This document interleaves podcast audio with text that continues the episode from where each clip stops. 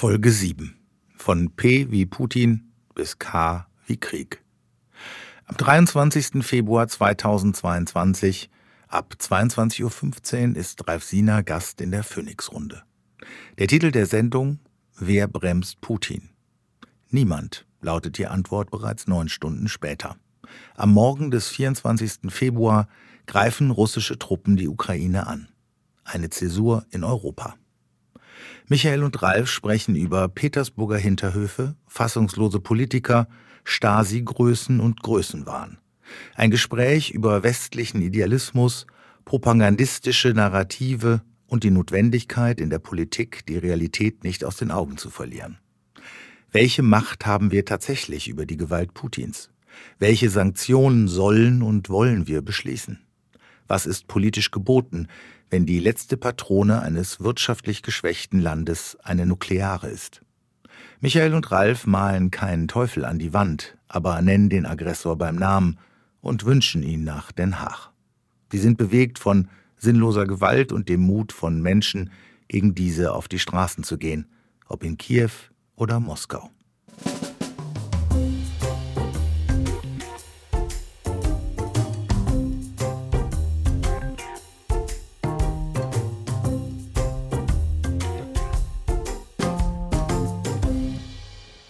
Jetzt wird's politisch. Der Podcast von Ralf Siener. Lieber Ralf, schön, dass du da bist. Ja, danke, dass ich hier sein kann, Michael.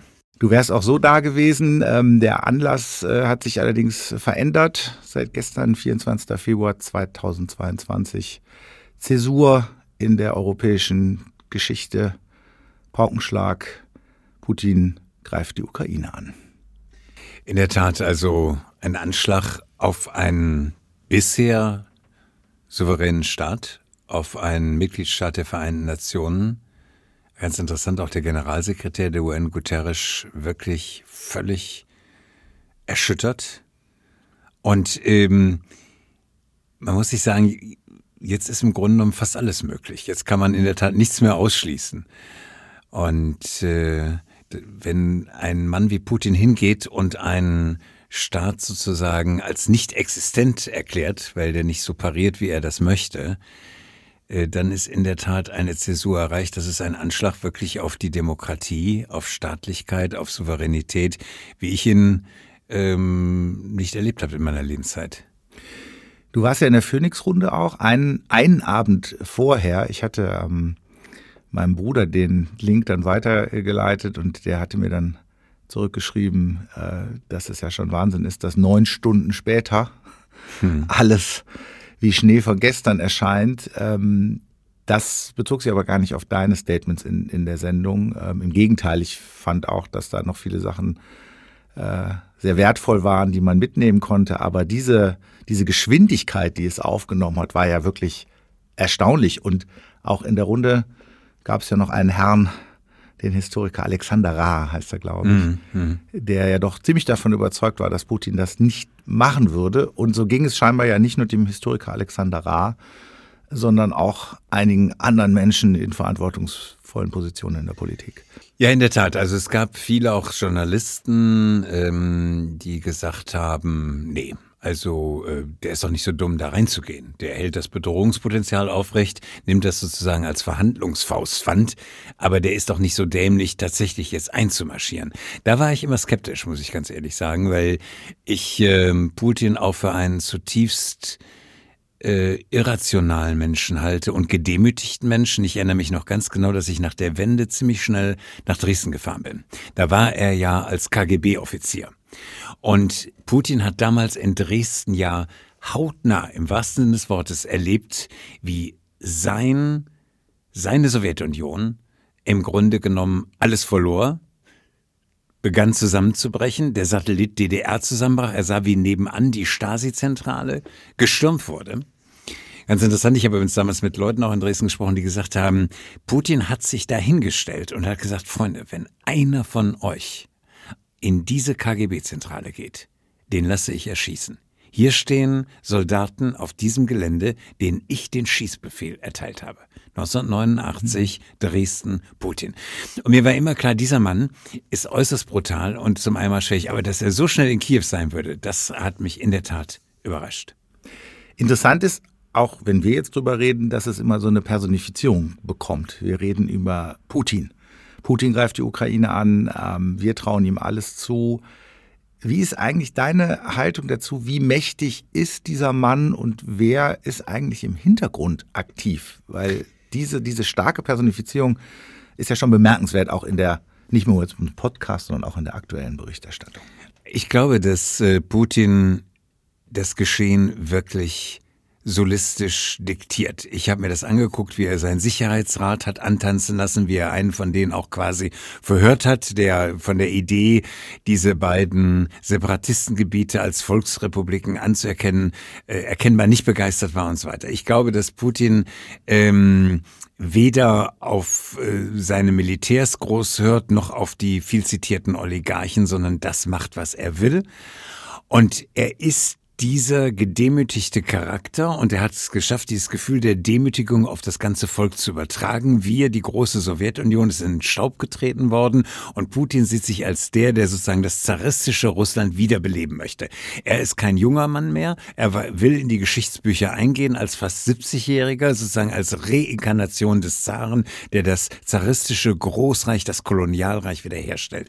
Das ist, glaube ich, wirklich seine Besessenheit und er ist umgeben von Paladinen, die die ihm da applaudieren. Keiner wagt ihm bisher zu widersprechen. Und das ist vielleicht der Ansatzpunkt des Westens, ein kleiner, mittelfristig, zu versuchen, durch Sanktionen äh, seine Oligarchen so zu ärgern, dass sie irgendwann sagen, verdammt nochmal, ich kann nicht mehr nach Saint-Tropez, ich kann meine Kinder nicht mehr auf den besten europäischen Universitäten studieren lassen, ja, Sciences Po oder London School of Economics, wherever. Geht alles nicht mehr. Äh, und daran bist du, Putin, schuld. Darauf kann man hoffen, ob das funktioniert, weiß ich nicht. Aber ich glaube, dass er in der Tat das Geschehen diktiert.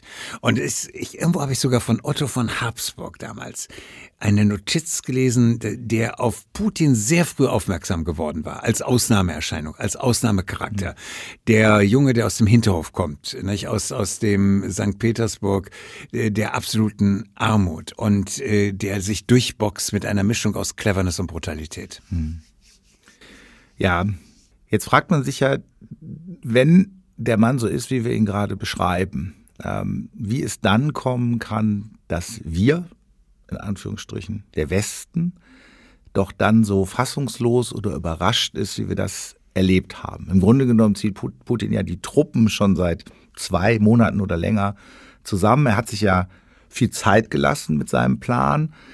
Glaubst du tatsächlich, dass es noch irgendwelche Impulse gab, die ihn mehr dahin bestärkt haben, einzumarschieren? Oder glaubst du, dass das eigentlich von langer Hand geplant war, in dem Wissen, dass äh, man dem Westen tatsächlich viel erzählen kann und ihn auch an sehr lange Tische setzen kann? Ich glaube, diese Fehleinschätzung kommt dadurch zustande, dass Putin in der Tat einen rationalen Teil hat und natürlich kalkuliert. Und da haben viele gedacht, der, der ist, der hat diese Cleverness, diese, diese Brutalo-Cleverness und der zieht zusammen, der macht Druck, aber sozusagen um zu pokern.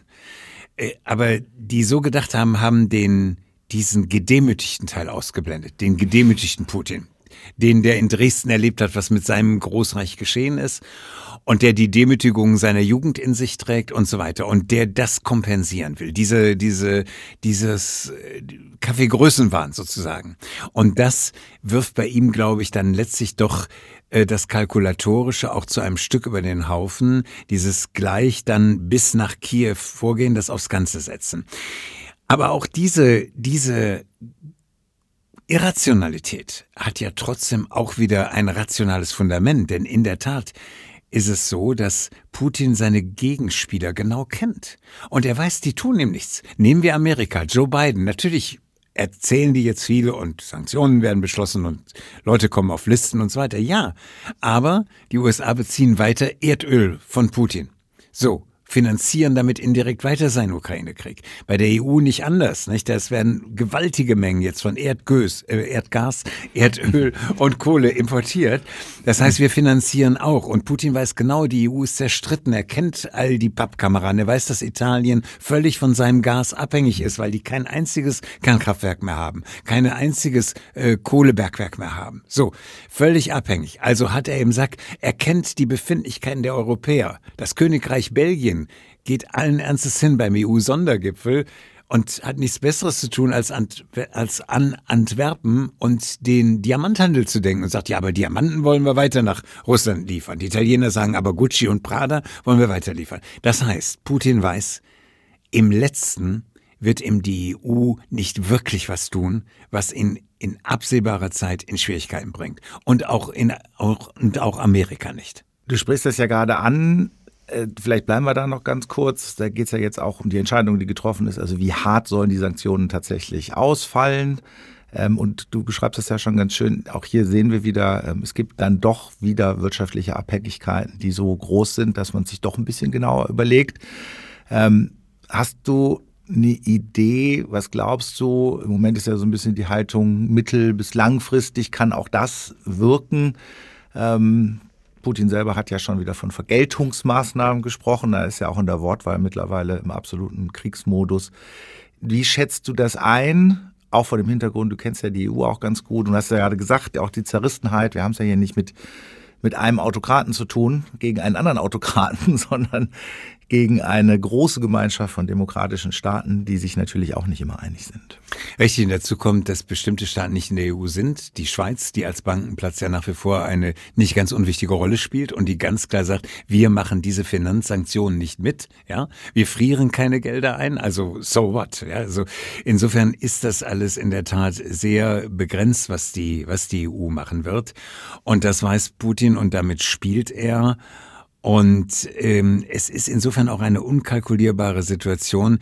Man weiß nicht, was geschieht, äh, wenn er anfangen würde, zum Beispiel äh, die Westgrenze äh, äh, Polens zu korrigieren, äh, wie es ja auch jetzt als, als Gerücht im Umlauf ist. Wir wissen nicht, wie sich die Vereinigten Staaten entwickeln. Joe Biden hat die Midterm-Election vor der Brust und da wird er nicht besonders gut abschneiden. Seine Machtbasis bröckelt. Trump rüstet auf, implementiert Fernsehsender in den USA. Trucker befinden sich zurzeit auf dem Weg nach Washington, um dort ähnlich zu blockieren, wie das in Kanada geschehen ist. Das heißt, wir haben in Amerika auch eine hochfragile Situation. Wir haben einen Trump, der das große großartig findet, was Putin tut. Wir haben einen Trump, der ein Gegner der NATO ist, ein Gegner von Artikel 5. Und in einem Worst-Case-Szenario, wo eine solche Strömung in Amerika wieder an die Macht käme und auf der anderen Seite ein Putin agieren würde, da kann einem in der Tat Angst und Bange werden. Und deswegen habe ich auch zum ersten Mal, wenn ich meine Kinder und Enkelkinder sehe, den Gedanken, was werdet ihr noch erleben in eurem Leben? Ja hatte gestern auch schon das komische Gefühl, dass sich Geschichte vielleicht doch wiederholt. Erst eine große Pandemie, dann ein großer Krieg. Das erinnert ja schon wieder an die Anfänge des 20. Jahrhunderts. Mhm. Aber wir wollen den Teufel jetzt äh, nicht, nicht, nicht zu, in zu schillernden Farben an die Wand malen. Aber es ist auch aus meiner Sicht eine sehr bedrohliche Situation. Habe äh, auch, glaube ich, selten so viele Generale AD im Fernsehen gesehen wie gestern Abend in den Sondersendungen.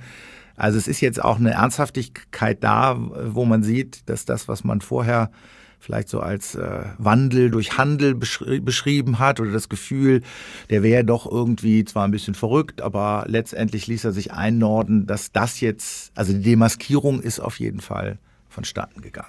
Leute, die Putin beobachtet haben, seine Reden übersetzt haben, sehen ja seit langem diese Radikalisierung und seit langem diese Theorie, ich will im Grunde genommen äh, kein Europa als politische Größe mehr akzeptieren, sondern es gibt ein geteiltes Europa, es gibt das Pro-Putin-Europa und das Pro-Amerika-Europa. Das will er machen mit einem Cordon sanitär sozusagen um sein Russland herum. Und äh, da würden dann Staaten, also wie Weißrussland oder, oder eben die Ukraine, nur noch eine sehr begrenzte mhm. Souveränität haben. Das ist sein Ansatzpunkt. Ich glaube, dass Angela Merkel dieses Denken in seinen Grundzügen sehr genau mitgekriegt hat. Sie kannte Putin sehr gut, sie ist oft da gewesen. Was mich so stark wundert ist, Merkel wusste auch, dass es um die Bundeswehr nicht optimal bestellt ist, um deren Kampffähigkeit, kennt Putin und betreibt gleichzeitig Nord Stream 2, wo ja Gazprom, sein Staatskonzern, massiv mit drin hängt als Eigentümer. Das verstehe ich von Angela Merkel überhaupt nicht, was sie da geritten hat. Diese Gaspipeline gegen den Willen der Osteuropäer durchzusetzen, den Bau derselben, wissend, was in Putin vor sich geht, welche Gefahr er bedeutet, wissend, wie wenig wir als Deutschland militärisch ihm entgegenzusetzen haben. Und dann ein solches Projekt mit dem grenzdebilen Argument zu verteidigen, das wäre ein reines Wirtschaftsprojekt Nord Stream 2, da muss ich im Nachhinein sagen, äh, bin ich doch relativ irritiert. Ja, also da, das, das denke ich auch. Also die geostrategischen Überlegungen, aber die scheinen ja insgesamt, scheint es ja doch so eine Art Realitätsleugnung oder Verlust zu geben, was Realpolitik betrifft. Ja, Olaf Scholz hat ja, war ja nun auch äh, Mitglied der, der Großen Koalition und hat ja nun auch nicht gegen Nord Stream 2 gesprochen. Ganz im Gegenteil. In der Tat, es war so ein kollektives, das wird schon gut gehen. Ich meine, Merkel hat den Ausstieg aus der Kernenergie betrieben nach Fukushima. Gleichzeitig steigen wir aus der Kohle aus. Wir begeben uns in eine sehr große Abhängigkeit von russischem Gas. Nicht so groß wie in Italien, die nun gar kein Kernkraftwerk haben und so. So schlimm nicht, aber doch erheblich. Nicht? Die Zahlen sind ja bekannt. Über 50 Prozent der Erdgasimporte kommen aus Russland. Wir beziehen aus Russland Öl. Wir beziehen aus Russland Kohle. Und das kann nicht schnell substituiert werden. Das geht einfach nicht nicht und sagen, jetzt gehen wir mal eben nach Katar oder wir lassen irgendwie LNG-Gas aus den USA kommen, weil es die Anlandungshäfen gar nicht gibt. Also wir sind da in einer extremen Abhängigkeit. Putin hat so viel Geld in der Kasse im Moment. Er hat relativ sparsam gewirtschaftet mit den Staatsausgaben. Er hat eine Menge Geld durch die Gasverkäufe, deren Preise ja massiv gestiegen sind. Das heißt, er könnte den nächsten Winter durchhalten, wenn er uns den Gashahn abdreht mhm. und nichts mehr einnimmt, könnte er den nächsten Winter trotzdem überstehen. Das ist eine gewaltige Waffe. Waffe. Ob er die einsetzt, weiß ich nicht, aber er weiß, dass er sie hat. Und das ist eine Situation, in die uns die Politik ja äh, hat reingleiten lassen sozusagen. Ähm, nicht? Raus aus der Kernenergie, raus aus der Kohle. Erneuerbare sind noch nicht ausreichend da, hat man auch lange vernachlässigt, muss man auch sagen. So. Und dann nehmen wir eben russisches Gas und bauen noch Nord Stream 2. An dem Punkt sind wir jetzt. Hat man eigentlich äh, zu lange an das Narrativ oder das Narrativ mitgespielt, dass die NATO zu nah an Russland ranrückt ja. und dass man Putin verstehen ja. muss. Ja, den größten Schwachsinn aller Zeiten. Also das hört man ja immer wieder, die Osterweiterung und es gab doch damals von äh, Baker, dem amerikanischen Außenminister und Bush Senior, die Versicherung, wir werden niemals und bla bla bla. Ähm, das setzt voraus, dass Putin jemand äh, sei, den man quasi psychotherapeutisch von außen beeinflussen könnte. Also wenn wir lieb sind und die NATO nicht so erweitern und den Polen sagen, bleibt wo ihr seid und den Ungarn und den Tschechen und Slowaken und den baltischen Staaten, dann ist der auch lieb. Völliger Blödsinn. Putin interessiert überhaupt nicht, wie weit sich die NATO ausdehnt. Das benutzt er als propagandistisches ähm, Argument. Was ihn steuert, kommt von ihm von innen heraus. Und das ist dieses Gefühl der absoluten Demütigung durch den Zusammenbruch der Sowjetunion und äh, das will er kompensieren, zaristisches Großreich. So lieb hätten wir gar nicht sein können, dass wir ihn von irgendetwas abhalten würden. Und zu welcher Brutalität er fähig ist, das hat er in Syrien gezeigt. Er ist derjenige, der Fassbomben über Krankenhäusern und Schulen abgeworfen hat. Er ist derjenige, der Assad mit Chemiewaffen aufgerüstet hat.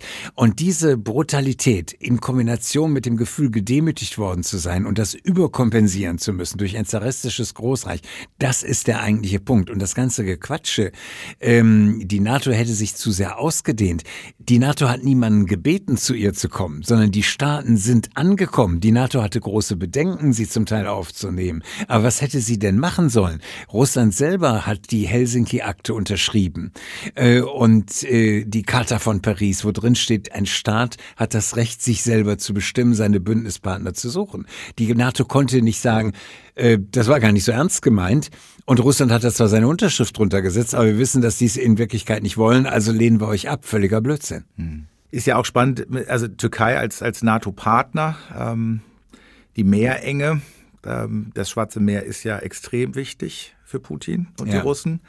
Auch das war jetzt nochmal ein Thema. Gibt es eine Möglichkeit, die Schiffe nicht durchzulassen? Auch das ist natürlich nicht passiert. Also mich hat es zumindest nicht gewundert, dass, dass Erdogan jetzt äh, plötzlich sich äh, da so stark auf äh, westeuropäische Seite schlägt. Aber es zeigt halt, finde ich, wie verwoben eigentlich alles miteinander ist und wie stark autokratische Regime eigentlich zugelegt haben in letzter Zeit. Ähm, was mich auch gewundert hat, äh, gestern in der Diskussion, äh, dass wir da immer noch von der großen Menschheitsfamilie schwadronieren, ähm, mhm. wobei wir ja doch die Chinesen halten äh, Putin den Rücken frei. Die Inder halten sich sehr bedeckt, weil es da auch schon lange äh, Kontakte natürlich zum russischen Reich gibt. Wir haben mit Erdogan einen Autokraten in der Türkei. Also es ist ja schon wirklich eine bedenkliche äh, Situation erwachsen, die mir auch so ein bisschen aufgrund dieses Fleckmaß der Europäer oder Sigmar Gabriel hat es gestern so in seiner charmanten Art auf den Punkt gebracht. Ähm, man hätte ja diesen kulturellen Krieg schon einmal im Kalten Krieg gewonnen durch unsere Überlegenheit, ähm, durch unsere Freiheit, ähm, durch unsere wirtschaftliche Stärke ähm, wo ich auch dachte, und er sagte dann tatsächlich wortwörtlich, und das schaffen wir ja auch noch ein zweites Mal. Und gerade diese, also auch diese Hybris, die da mitschwingt, mhm. ähm, mhm. die hat uns ja möglicherweise auch in diese Situation gebracht. Also ich ähm, muss sagen, ich ähm, beobachte auch bei mir eine Veränderung. Ich bin kein Freund von Waffenexporten. Aber dieses Wir liefern der Ukraine gar nichts, das hat mich auch nochmal nachdenklich gemacht. Mhm. Wenn man sieht, ähm, wie, wie begrenzte Möglichkeiten der Satellitenaufklärung die Ukraine hat und wie wir da überlegen sind von westlicher Seite. Also zumindestens das hätte man ihnen geben können. Man hätte sie viel stärker schützen können gegen Cyberattacken, gegen Attacken auf ihr Internet. Also es hätte schon Möglichkeiten gegeben, dass man keine Angriffswaffen liefert, okay. Aber ich meine, wir haben bei dem Kampf gegen die Paschmerga auch Waffen geliefert. Also insofern finde ich, man hätte ruhig den Blutzoll sozusagen für äh, Putin in die Höhe treiben sollen und damit auch dem Druck auf Putin, indem man Waffen an die Ukraine liefert, nicht um die Illusion zu nähren, dass sich die Ukraine gegen die russische Armee äh, effektiv wehren könnte, das natürlich nicht. Aber wenigstens den Preis zu erhöhen, das hätte uns, glaube ich, auch gerade vor dem Hintergrund der Geschichte, die wir in der Ukraine haben, äh, nicht schlecht zu Gesicht gestanden. Wir haben zu Recht dieses alte historische schlechte Gewissen gegenüber Russland, natürlich. Aber wie Hitler und äh, die Wehrmacht und SS und SA in der Ukraine gewütet haben, hm. das ist mindestens genauso unbeschreiblich. Und insofern haben wir da eine große Verantwortung. Und äh, aus meiner Sicht äh, wären Waffenlieferungen äh, so wie damals bei den Peschmerga, durchaus angezeigt gewesen. Die Ukraine hat ein Recht zur Selbstverteidigung. Die Vereinigten Staaten, nachdem sie von Al-Qaida und Osama bin Laden angegriffen wurden, haben selbstverständlich gesagt, helft uns. Und das haben wir getan. Und wen kann die Ukraine eigentlich um Hilfe bitten? Das ist mir auch vorhin durch den Kopf gegangen. Das, äh, die stehen natürlich jetzt wirklich ganz alleine da und ähm, das führt natürlich auch auf Dauer nicht unbedingt dazu, dass der Westen, der ja dann seine moralischen Werte auch gerne so in die Höhe hält, mehr Vertrauen gewinnt, auch bei 40 Millionen Ukrainern, zumindest die, die äh, eher äh, europäisch äh, orientiert sind, also nehmen wir mal zwei Drittel vielleicht oder die Hälfte, whatever. Mhm. Aber dass wir ja da auch einen enormen Vertrauensverlust schon wieder erleiden. Also mit, finde ich, unseren westlichen Werten, weil wenn es drauf ankommt, dann gibt's immer uneingeschränkte Solidarität und blau-gelb angeleuchtete äh, Fassaden. Furchtbar, ja. Aber das mhm. war es dann meistens auch. Ne? Also diese symbolischen Übersprungshandlungen, die finde ich äh, zutiefst albern in dem Zusammenhang. Auch dieses Angebot, da 5000 Helme zu schicken, dann soll man lieber gar nichts machen als solchen Blödsinn. Ähm, aber wie gesagt, ich sehe es genauso wie du. Wir haben den Zeitpunkt verpasst, also wenigstens Aufklärungsinstrumente äh, dorthin zu liefern. Ähm, ich halte die, die Gefahr von Cyberangriffen für fundamental unterschätzt. Ich glaube, das äh, trifft die Ukraine, das wird äh, uns auch wieder erneut treffen. Also da muss dringend was geschehen. Und ähm, insofern äh, steht die Ukraine völlig vereinsamt da. Und wir gucken in Zeitlupe zu, wie sie pulverisiert wird und zu einem Vasallenstaat äh, äh, umgewandelt. Das ist schon atemberaubend. Du hast ja, äh, als wir im Vorfeld gesprochen haben, auch, auch das Thema nochmal ähm, Nuklearwaffen äh, erwähnt. Wie ist das einzuschätzen? Ich habe mir die Rede gestern auch angehört von Putin. Die war natürlich auch wirklich durch und durch ähm, stramm aggressiv. das war natürlich dann das mediale Thema überhaupt. Also wir werden dann auch, wenn sich von außen jemand in unsere Belange einmischt, so war ja der Tonfall, dann auch auf eine Art und Weise schnell reagieren, wie ihr es noch nie erlebt habt. Mhm. Für wie realistisch hältst du, oder da müsste man ja vielleicht an der Stelle sagen, für wie verrückt hältst du Putin wirklich ähm, diese Ultima Ratio tatsächlich einzusetzen? Also so schnell nochmal in die in die Gefahr eines Nuklearkrieges zu kommen, das hätte ich mir auch nicht träumen lassen. Aber mhm. es, mhm. sagen wir, die Karte liegt zumindest auf dem Tisch. Ist es eher eine, ein klassisches Putins Drohungsszenario oder ist jetzt wirklich alles vorstellbar? Mhm. Also das Einzige, was ich weiß, ist, dass er diese viel zitierten Überschallwaffen hat. Das heißt, es werden Bomben an Raketen geheftet, diese Raketen steigen auf, die Bomben lösen sich von der Rakete und fliegen dann mit teilweise zehnfacher Schallgeschwindigkeit auf ihr Ziel zu. Und die NATO-Experten sagen, wir bemerken diese Bomben erst dann, wenn sie detonieren. Das NATO-Abwehrsystem, Radarsystem ist nicht in der Lage, die vorher zu ordnen. Es gibt keine Vorwarnzeiten. Ob das Putin in einer Mischung aus Größenwahn und Altersirrsinn tatsächlich dazu verleitet, diese, diese Hypersonic-Waffen einzusetzen, das weiß ich nicht, das kann ich nicht beurteilen. Ich glaube, das weiß auch niemand, aber das ist natürlich diese Restangst, die bei einem bleibt. Zu was ist dieser Mann noch fähig? Auf jeden Fall glaube ich, dass er weiter das Ziel verfolgen wird, diesen Cordon sanitär um sein russisches Großreich zu legen und äh, nicht zögert, äh, souveräne Staaten äh, in die Mangel zu nehmen, wenn wir die nicht konsequent verteidigen. Und das ist bedrohlich genug. Jetzt hat äh, der NATO-Generalsekretär Stoltenberg ja gesagt, wenn, und das gilt nach wie vor, wenn der Bündnisfall eintritt, wenn irgendeine Grenze verletzt würde, dann wären wir ja im Prinzip im Krieg.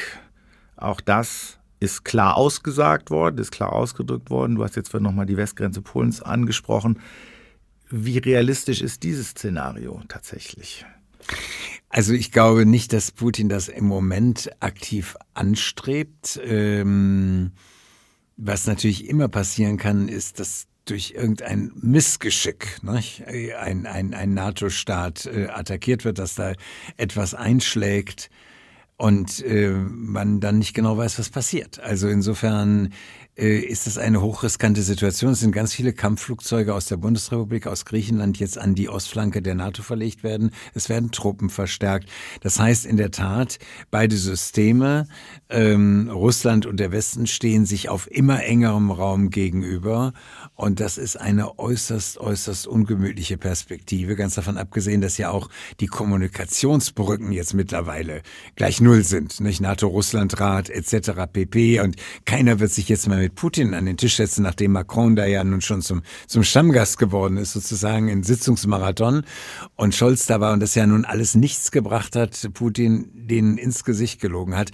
Also wo gibt es noch irgendwie eine Möglichkeit, ein, ein, ein rotes Telefon zu aktivieren? Das macht die Situation so gefährlich. Das führt mich jetzt nochmal, also ich hatte, als ich das äh, von Macron nochmal las, der ja wohl auch der einzige ähm, Staatsmann der EU war, der nochmal mit Putin dann telefoniert hat, nach dem Einmarsch in die Ukraine. Ähm, ist das auch ein Zeichen in die EU, wer mittlerweile so die Federführung übernimmt? Frankreich gegenüber Deutschland? Ist das auch nochmal so ein Signal in die EU oder ist das zu viel interpretiert? Nein, also ich glaube schon, dass natürlich jetzt Macron ähm, da sozusagen Alpha-Tier Luft wittert. Äh, die Übermutter Merkel ist nicht mehr da. Scholz ist da vergleichsweise Amateur auf der Bühne. Also ich glaube schon, dass er sich da als denjenigen sieht, welcher Mario Draghi, der italienische Regierungschef, hätte sicherlich auch das intellektuelle Format, aber macht das nicht aus den beschriebenen Gründen der Abhängigkeit Italiens von dem russischen Erdgas. Also Macron ja, aber letztlich äh, interessiert Putin das alles gar nicht. Putin, das habe ich äh, in meiner Zeit in Washington miterlebt im, im Fall von Syrien. Putin interessiert nur eines. Hat der andere die Macht? Ist er entschlossen? Anzugreifen oder nicht. Als Obama von den roten Linien damals in Syrien sprach, an die Adresse Assads, Da ist Putin hingegangen und hat einige der chemischen Waffen, die er davor mit hatte aufbauen lassen, abgezogen. Putin hat Chemiewaffen aus Syrien abgezogen. Warum? Weil der damalige Außenminister der USA, John Kerry, gesagt hatte, Assad hat noch eine Möglichkeit, den Krieg abzuwenden, nämlich wenn er Chemiewaffen abzieht oder abziehen lässt. Und Putin war damals derjenige, der die Waffen, zu denen er beigetragen hatte, auch in der Tat in einer bestimmten Zahl, nicht alle, aber in einer bestimmten Zahl aus Syrien abgezogen hat. Und Deutschland hat damals ihm sogar noch geholfen, die zu entsorgen, was gar nicht einfach ist. Auf, soweit, wenn ich mich richtig entsinne, auf einem Spezialschiff. So. Und das war, weil Putin gemerkt hatte, Obama könnte ernst machen. Ja, der könnte in Syrien meinen Freund, den Massenmörder Assad, in der Tat angreifen. Und ich habe da ein strategisches Interesse, weiter in Syrien mit einer Rolle zu spielen. Also ziehe ich ab. Das war das einzige Mal, das ich jetzt in Erinnerung habe, wo Putin den Rückzug angetreten ist. Übrigens hat das Ganze auch noch eine äh, fast realsatirisch anmutende Note, äh, weil nämlich Elmar Brok, der ewige Europaparlamentarier aus Bielefeld, damals an dieser Geschichte beteiligt war. Es gab so eine konzertierte Aktion. Äh, die Europäische Volkspartei hatte sich getroffen. Elmar Brok war Vorsitzender des Auswärtigen Ausschusses im EU-Parlament und er hat sich mit Sikorski zusammengetan, dem damaligen polnischen Außenminister. Und äh, die beiden haben überlegt, Mensch, was können wir da machen in Syrien? Und dann hatte Sikorski die Idee, lass uns doch sagen, das Land kann einen Angriff abwenden von Obama, wenn es Chemiewaffen abgibt und neutralisiert. Also Sikorski und Brok hatten an dieser Idee gebastelt. Anne Applebaum, die Ehefrau des damaligen polnischen Außenministers Sikorski, ist Kolumnistin bei der Washington Post, hat diese Idee in die Washington Post gebracht. Die Idee wurde in Le Monde gebracht. Daraufhin wurde das Weiße Haus auf diese Idee aufmerksam. Dann kam Kerry auch zu diesem EVP-Kongress und zu einem Treffen hinterher und da sind Brok und Sikorski auf Kerry, den amerikanischen Außenminister, zugegangen, haben gesagt, John, wäre das nicht eine Nummer? Ihr sagt als Amerikaner, wenn Assad Waffen abzieht, dann gibt es eine Chance, die, die Angriffe noch zu stoppen. Und John Kerry hat genau das gemacht. Er hat das angekündigt. Wenn, dann. So. Und da hat Putin sehr genau hingehört. Moment, es gibt eine Möglichkeit, Obamas Bombenangriffe zu stoppen, nämlich wenn wir abziehen. Und das hat er gemacht. Das heißt, er versteht nur eine Sprache die er schon in, seinen Hint in den Hinterhöfen seiner Jugend verstanden hat. Die Sprache der Gewalt, die versteht er. Alles andere ignoriert er kalt lächelnd weg. War das, war Syrien damals, ich meine, es gab ja den Ausspruch Obamas, die Russen sind eigentlich nur noch eine Regionalmacht. Ja. Und wenn man sich die wirtschaftliche Entwicklung von Russland anguckt, auch gerade die letzten zehn Jahre unter Putin, es wurde ja immer schlechter. Ja. Es wurde immer schlechter. Ähm, aber was äh, natürlich keine Regionalmacht ist, ist die russische Armee. Und man hat ja das Gefühl, dass damals mit Syrien der erste Test vonstatten ging und sagen, okay, äh, wir haben eigentlich nur noch eine Patrone und das sind Patronen. Das ist nämlich unsere Armee. Und dieses Spiel hat er ja seitdem eigentlich immer weitergetrieben. Ja, Helmut Schmidt hat ja schon gesagt, also Russland ist oder die Sowjetunion ist Obervolta mit Atomwaffen und im Prinzip stimmt das ja. Die, du hast völlig recht, die russische Wirtschaft ist ja marginal, spielt praktisch keine Rolle. Es ist eine reine äh, ähm, Energieexportwirtschaft, wenn man so will. Nicht? Der Kram, Gas, Kohle, Öl und damit läuft das im Großen und Ganzen. Es gab ja keine Innovation und das ist, glaube ich, ganz gefährlich Daraus resultiert ein zusätzlicher Minderwertigkeitskomplex neben dem historischen Sowjetunions-zerfallen Zarenreich AD, äh, vergleichsweise kleines Russland, obwohl es ja immer noch genug Zeitzonen hat. Ähm, also zu dieser historischen Demütigung kommt natürlich das Wissen, wie schwach man eigentlich wirtschaftlich ist. Und daraus entsteht eine enorme Gefährlichkeit. Und diese Gefährlichkeit ist es ja, die die anderen ehemaligen Sowjetstaaten in die NATO getrieben hat. Also, wenn man so will, Putin ist ja im Grunde genommen der beste NATO-Werber. Also einen besseren Magneten hätte sich die NATO ja gar nicht vorstellen können als ihn. Das, was er beklagt, Hilfe, die NATO vergrößert sich. Er ist es doch, der die NATO-Erweiterung betrieben hat durch seine Ausstrahlung von Aggressivität und Unberechenbarkeit. Habe ich gestern noch ein Interview, ich glaube, es war der äh, litauische, der litauische Außenminister, ich bin mir gerade nicht ganz sicher. Mhm. Was ich spannend fand im Interview, dass da jemand sitzt, der wirklich den Realpolitiker anders als bei uns im Westen, der weiß, mit wem er es zu tun hat, der das auch so gesagt hat und gesagt, wir wissen hier, was russische Okkupation bedeutet. Wir wissen auch, zu was Russland fähig ist. Und jetzt sieht es auch der Westen. Äh, diese Aussage fand ich an der Stelle äh, von so einer Klarheit, ähm, wo ich dachte, das ähm, kann man nur sagen, wenn man halt eben nah genug dran ist. Ja. Und da hätte man vielleicht aus westlicher Seite auch früher hinhören können. Ich gehe auch noch mal in die Vergangenheit, weil neben dem Narrativ, das du gerade erwähnt hast, dass die NATO immer weiter an Russland rangerückt wäre, gibt es ja noch ein zweites, dass man, wie soll man sagen, das Werben Putins ähm, immer wieder eigentlich abschlägig beschieden hätte. Eigentlich äh, hätten wir es versäumt, Putin viel länger einzuhegen und einzupflegen.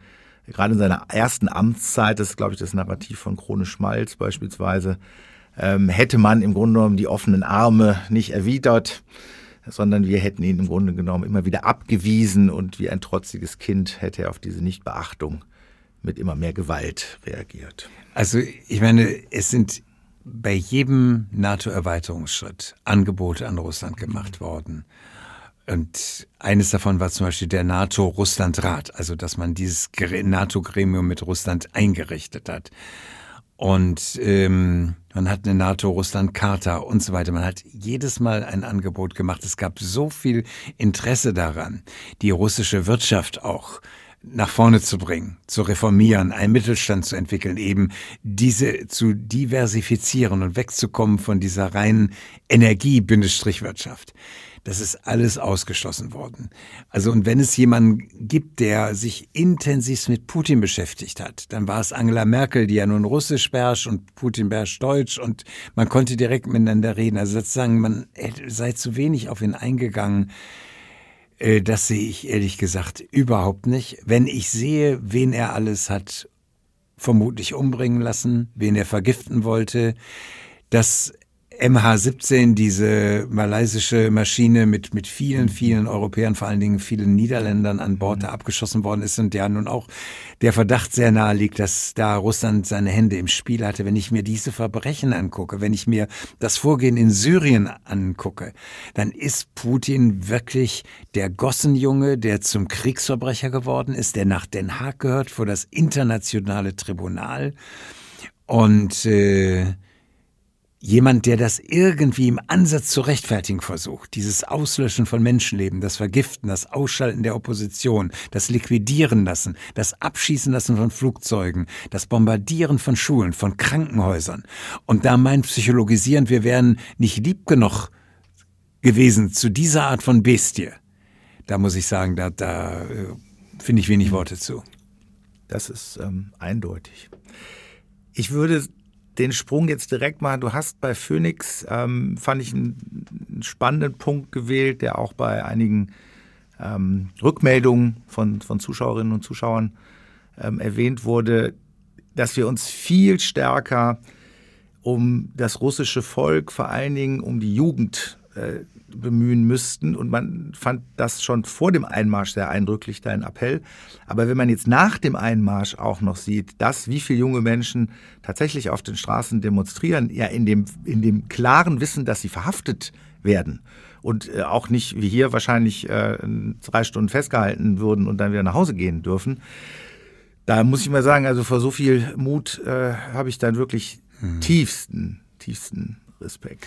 Ich glaube auch, also die Frage ist ja immer, was können wir tun? Das war auch die Frage der Phoenix-Sendung. Und natürlich ist so ganz klassisch, dass man jetzt überlegt, wie, wie treffen wir Putins Machtzirkel, wie treffen wir die Oligarchen? Und das ist auch richtig. Und wenn es gelingen würde, irgendwie da eine Spaltung herbeizuführen und sozusagen die Oligarchen oder einen Teil der Oligarchen gegen Putin aufzubringen, wäre das sicherlich gut. Aber viel wichtiger finde ich in der Tat das Volk.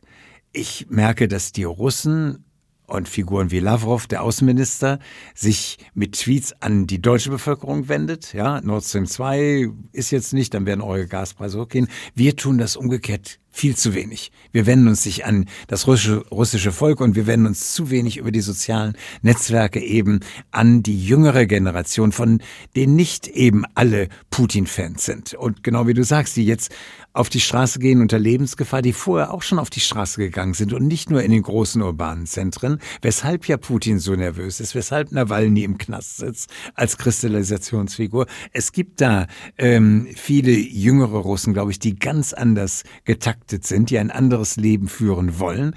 Und wenn wir dem Brainwashing in Russland etwas entgegensetzen wollen, dann müssen wir eben klar machen, wie viel ist da den Menschen geraubt worden? Was wird an Geld gewaschen in der EU? Wo kommen die Paläste in London, in Großbritannien, an der Côte d'Azur, in Berlin her? Was sind das für Gelder, die da geraubt wurden? Das ist ja in Russland überhaupt nicht so bekannt. Auch was in der Ukraine geschieht, ist nicht bekannt. Man hat jetzt Umfragen gemacht vor Russen, vor irgendeinem äh, russischen Laden in Berlin, wo auch nochmal diese, dieser gratis Brainwashing deutlich wurde. Und ich finde, da müssten wir viel stärker ähm, uns an die russische Zivilbevölkerung wenden und was wir vielleicht auch noch tun können, das ist ein kleiner, kleiner Splitter, aber äh, es gab ja früher dieses alte Instrument der Städtepartnerschaften, also Städtepartnerschaften zum Beispiel jetzt mit der Ukraine, wo Leute uns berichten, was dort geschieht, könnte man auch noch flankierend machen. Aber der wichtigste Verbündete und der Angstgegner von Putin ist das Volk und ist vor allen Dingen die jüngere Generation. Ich habe noch einen Thema, was mir nicht so bewusst war, was, was du mir bewusst gemacht hast. Ich glaube, gestern war es, ist ein Aufsichtsrat von Schalke 04, äh, einem Verein, ja. mit dem du ja durchaus sympathisierst, zurückgetreten. Ähm, der Mann war mir so nicht bekannt. Ähm, als ich dann ihn sah ähm, und du mir sagtest, äh, der ist ein enger Vertrauter von Wladimir Putin, da habe ich tatsächlich gesagt, ja, der sieht auch wirklich so aus und äh, vielleicht solltest du ja. da noch ein bisschen was zu erzählen, weil das ja eigentlich auch ein weiterer Wahnsinn ist einerseits und ähm, andererseits hat Schalke, glaube ich, äh, was ganz Gutes gemacht. Also wir reden immer über Gerhard Schröder zu Recht mhm. und das ist... Äh, Den können wir ja gerne noch mit reinnehmen in das Gespräch. Wirklich, aber, ja. ja.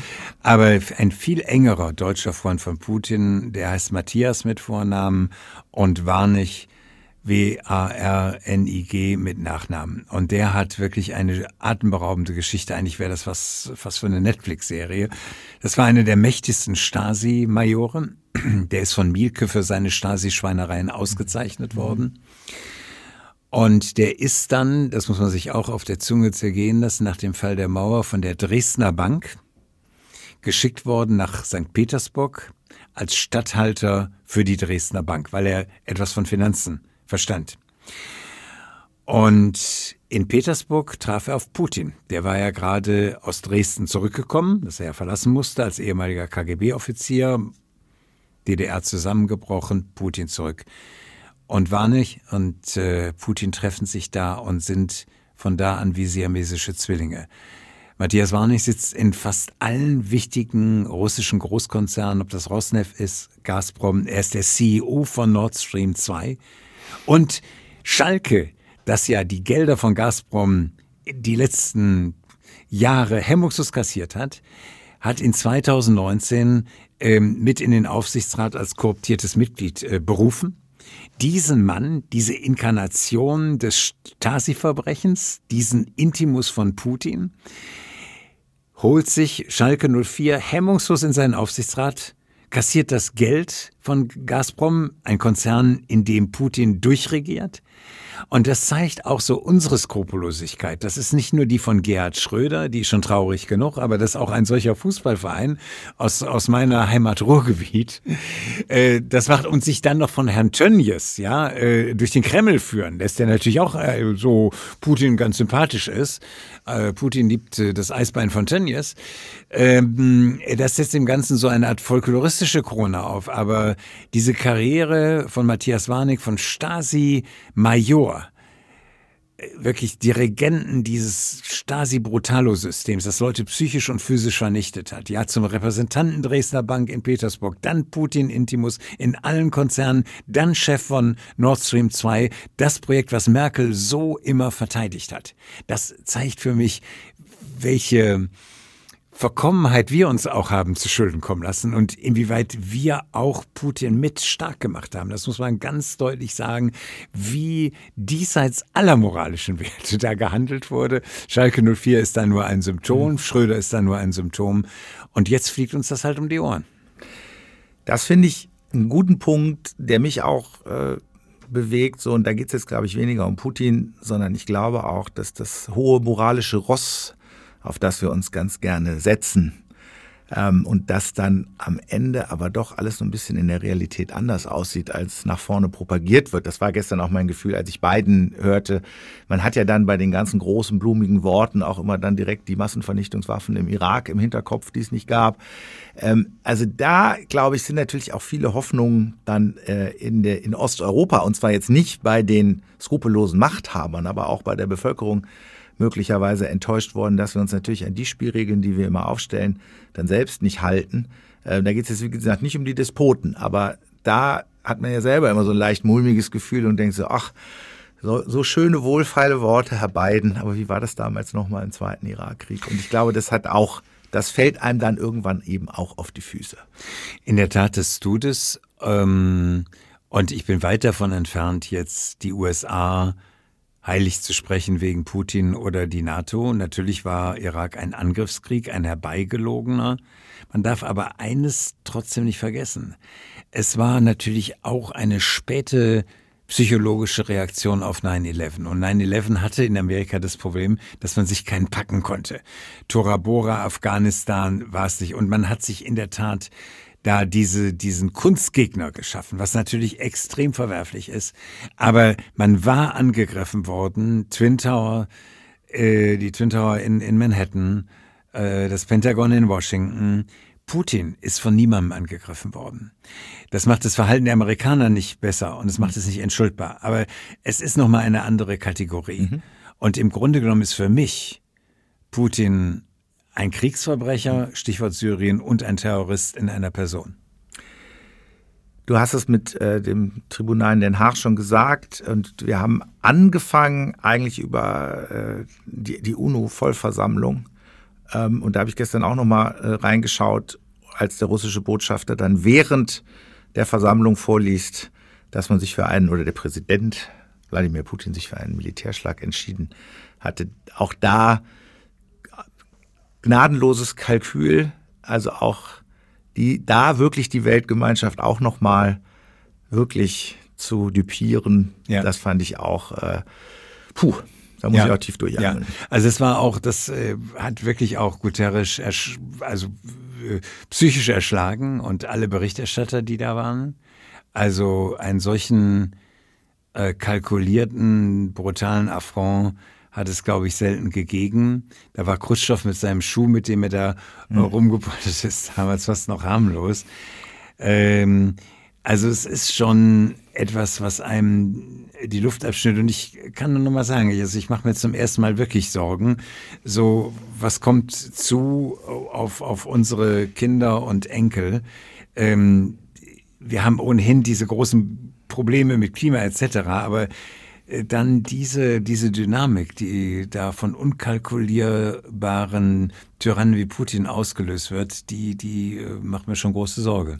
Ja, kann ich äh, gut verstehen. Also ich hatte gestern auch wirklich so einen längeren ähm, Kloß im Hals, ob der Dynamik. Und es ist ja erst seit gestern, der Krieg hat ja gestern erst begonnen. Ich habe äh, über sechs Jahrzehnte Frieden erlebt. Mein Vater hat in seinem Leben zwei Weltkriege erlebt. Ja. Das macht einem nochmal klar, wie dünn das Eis ist. Ja, der Lack der Kultur ist dünn. Das ist uns tatsächlich jetzt nochmal vor Augen gehalten worden. Umso mehr bedanke ich mich, ähm, wenn ich das so sagen darf, für dieses kultivierte Gespräch. Und ich hoffe, Danke, dass die Zuhörerinnen und Zuhörer das ähnlich betrachten. In diesem Sinne wünsche dir mir, uns allen ein schönes Wochenende. Trotz Wenn allem. noch ein Buchtipp fürs Wochenende? Ja, sehr gerne.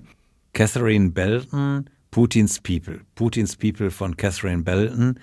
Das Buch ist so interessant, dass mehrere Oligarchen von Putin versuchen, gegen diese Autorin B-E-L-T-O-N in London zu klagen. Sehr gut. Das wahrscheinlich das der beste Buchtipp, den man im Moment geben kann. Vielen Dank dafür. Bitteschön. Tschüss. Ralf. Tschüss, Michael. Dank.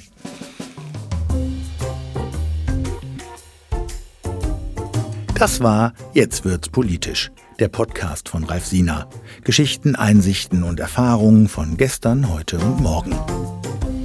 Politik, die nahe geht, weil sie uns angeht.